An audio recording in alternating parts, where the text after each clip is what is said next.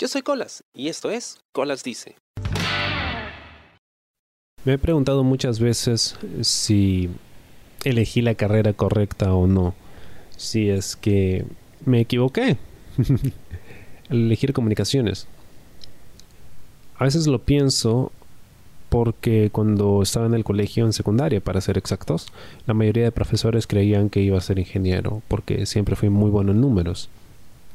Entonces esperaban algo así de mí. Cuando les dije que iba a estudiar comunicaciones, la mayoría lucía bastante decepcionado. claro, es que en esa época, probablemente ahora no tanto, pero en esa época comunicaciones era vista como la carrera para los que no sabían de números o les daba mucha pereza para los bestias. Ya está, así de simple. Y no estoy muy seguro de por qué quería estudiar comunicaciones, porque yo siempre he sido una persona muy tímida.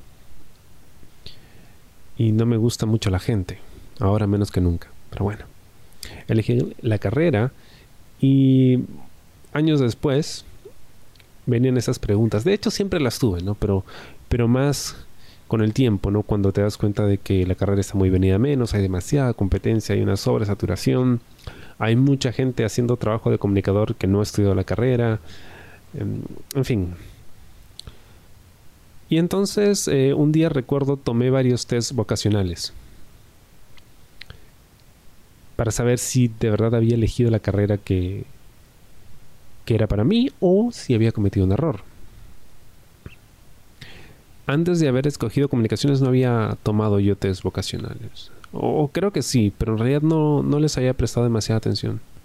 O al menos no lo suficiente como para, para que me importasen y para recordarlo, ¿no? Pero bueno, hice como tres o cuatro test vocacionales, y todos al mismo tiempo, de esos que podías encontrar en internet. Y todos marcaban más o menos la misma pauta. Lo mío era ciencias sociales o comunicaciones o algo referido a eso. Claro, porque el, espectro de las ciencias sociales es bastante amplio. Comunicaciones es una de tantas opciones nada más.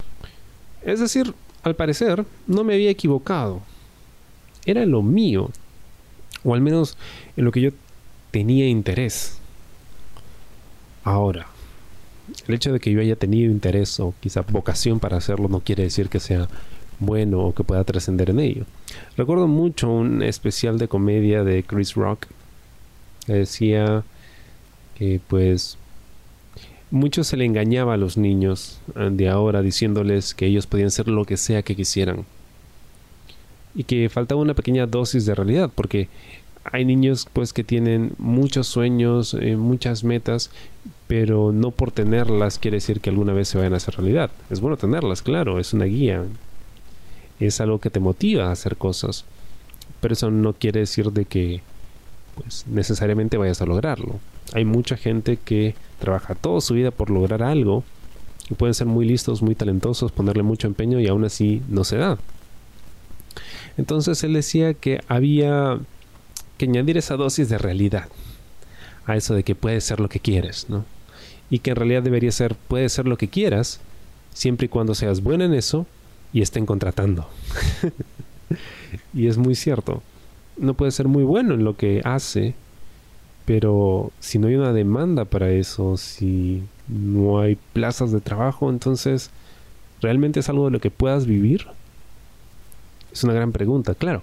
Hay mucha gente que ha logrado vivir de lo mismo que a mí me gustaría estar haciendo.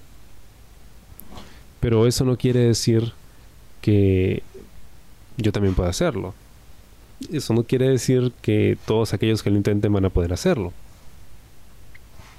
Entonces, es una gran disyuntiva, ¿no? Porque he aquí tu vocación, he aquí aquello para lo que naciste, entre comillas.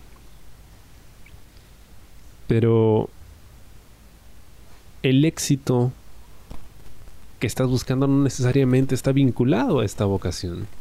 Claro, lo ideal, la meta es poder encontrar la forma de llevar esa vocación a algo que pues pueda ser lucrativo, algo que te ayude a sostenerte, ¿no? De repente combinar eso que tanto te gusta con eso a lo que eres bueno y además, que es algo que siempre olvidamos, añadir el hecho de posicionar ambas cosas en un campo donde haya posibilidades de crecimiento laboral, posibilidades de hacer dinero.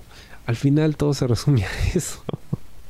Suena muy, em, no sé, capitalista, muy frío, muy interesado a veces, pero así es como funciona nuestro sistema, ¿no? No va a cambiar. No va a cambiar, porque incluso aquellos que, tratan de, acabar con el sistema opresor y, eliminar el capital y que todos eh, pues eh, sean propietarios de algo y que todo sea para todos, ellos también piensan como capitalistas, ellos también quieren llenarse los bolsillos, ellos también quieren plata, ellos también quieren propiedades y demás. Simplemente están usando al resto para obtenerlas. Entonces, volvemos a lo mismo. Todo se resume a, ¿puedes vivir de lo que haces? Y lo que me decían estos test vocacionales es que sí, puedo vivir de lo que hago, siempre y cuando sea muy buena en ello y estén contratando. Espero te haya gustado el programa esta semana y conmigo será hasta la próxima. Yo soy Colas y esto fue Colas Dicen. Chao. ¿Te gustó el programa? Sí. Suscríbete y comparte.